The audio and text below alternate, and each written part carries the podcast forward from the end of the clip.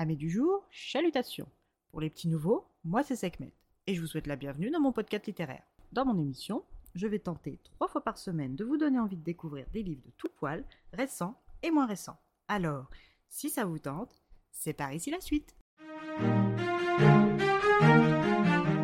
Aujourd'hui, je vais vous présenter Evernight livre 1 de Claudia Gray, paru aux éditions Pocket Jeunesse. Dans cette romance, nous faisons la rencontre de Bianca Oliver, jeune fille de 16 ans, rousse flamboyante, à la peau d'albâtre d'une beauté singulière. Timide au-delà du raisonnable, cette demoiselle lutte pour s'intégrer partout où elle va et elle n'aime pas ça. Fille de Celia, professeur d'histoire, et de Adrian, professeur de chimie, tous deux d'une beauté irréelle. Cette famille ordinaire de prime abord ne l'est pas tant que ça car ils sont tous des vampires. Bianca est l'une des rares à être née vampire, ce qui signifie que contrairement à la plupart de ses pères et de ses parents, elle n'est pas encore morte, donc pas totalement vampire non plus. Et c'est pour cette raison que ses parents l'ont emmenée dans cette école sanctuaire pensionnat isolée de Nouvelle-Angleterre, Evernight Academy. Ici, elle est censée apprendre bien plus que le programme scolaire classique, entourée de vampires en quête de mise à jour et de quelques humains vivants comme elle, l'intégration va s'avérer ardue. Le matin de la rentrée, Bianca veut montrer à ses parents son désaccord et décide de fuguer par les bois. C'est à ce moment-là qu'elle va faire la rencontre de Lucas Ross, humain bien bâti de 19 ans, nouvel élève comme elle.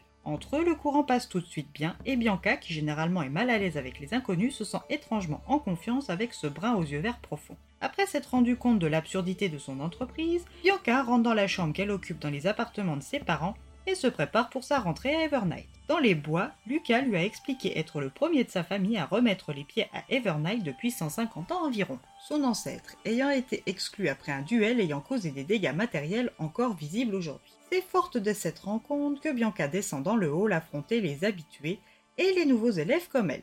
La directrice d'Evernight et professeure d'anglais, une certaine Madame Bethany, présente ses attentes de l'année pour son école et leur donne rendez-vous le lendemain pour la distribution des plannings. En attendant, libre à eux d'aller s'installer dans leur dortoir et de faire connaissance avec leurs colocataires. Bianca, qui n'a pas su repérer Lucas, monte dans son dortoir et découvre sa sublime colocataire, Joséphine Devro. Contrairement à Bianca, Joséphine est riche et a beaucoup voyagé. Elle connaît quasiment tout le monde et n'a aucun souci de sociabilité ou d'intégration. Elle va pouvoir aider Bianca dans sa vie sociale. Grâce à elle, elle va rencontrer Eric, Courtenay, Balthazar et d'autres esthètes de l'académie. Lucas est introuvable et les autres élèves exclus comme Raquel et Vic ne l'intègrent pas, la pensant amie avec Joséphine et les siens. Après un cours d'histoire donné par sa mère particulièrement réussi, Bianca se voit invitée à une fête. Elle y fait la rencontre de Balthazar, un vampire mort dans les années 1680, soit presque aussi vieux que ses parents, beau à ceux d'année. Très attiré par Bianca, il cherche sa compagnie. De fil en aiguille, les deux jeunes gens se fréquentent et partagent des heures d'études à la bibliothèque,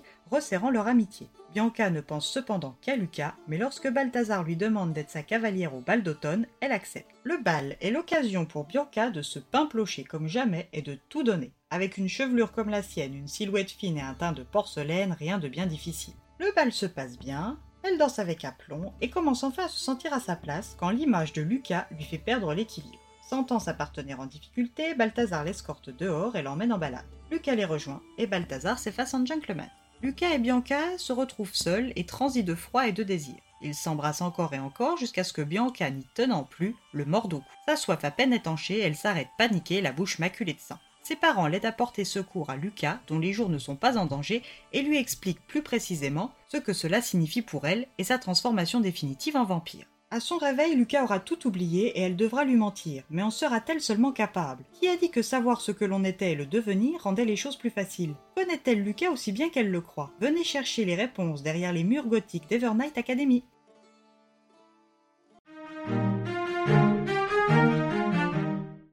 Une lecture qui se dévore en un rien de temps.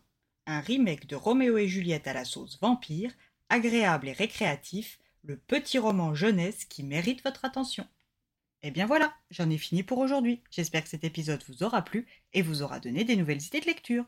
Si vous souhaitez découvrir d'autres petits bonbons littéraires tout droit sortis de ma bibliothèque, je vous retrouve le jeudi 18 mai prochain pour un nouvel épisode.